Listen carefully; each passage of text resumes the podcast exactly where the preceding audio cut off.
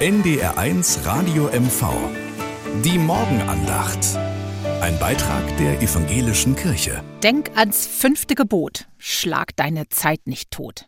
Das sagte mir eine Freundin letztens, als ich mich darüber beschwert hatte, dass ich wieder ewig im Wartezimmer saß beim Arzt und nichts machen konnte, außer da sitzen und die weiße Wand anstarren. Und ja, da habe ich, glaube ich, tatsächlich nichts anderes gemacht, als die Zeit totzuschlagen. Die Freundin übrigens, die mir das gesagt hat, also das Zitat mit dem fünften Gebot, hat es gemobst von Erich Kästner. Und das finde ich echt spannend, denn das fünfte Gebot, das steht ja eigentlich in der Bibel und lautet ganz anders, denn das heißt, du sollst nicht töten. Und ich habe das ehrlich gesagt immer auf Menschen bezogen, also dass ich niemanden ermorden soll, aber auf die Zeit, dass ich die Zeit nicht töten soll, darauf wäre ich nie gekommen.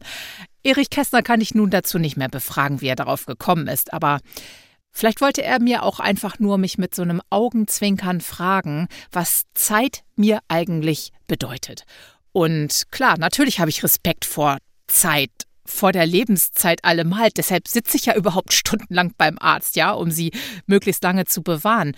Und ich frage mich auch gerne mal, wenn ich Nachrichten gucke, in welchen Zeiten ich zum Beispiel lebe oder wie viel Zeit mir eigentlich bleibt und wie ich sie nutzen will. Aber bewusst Zeit nicht totschlagen, Geht das überhaupt?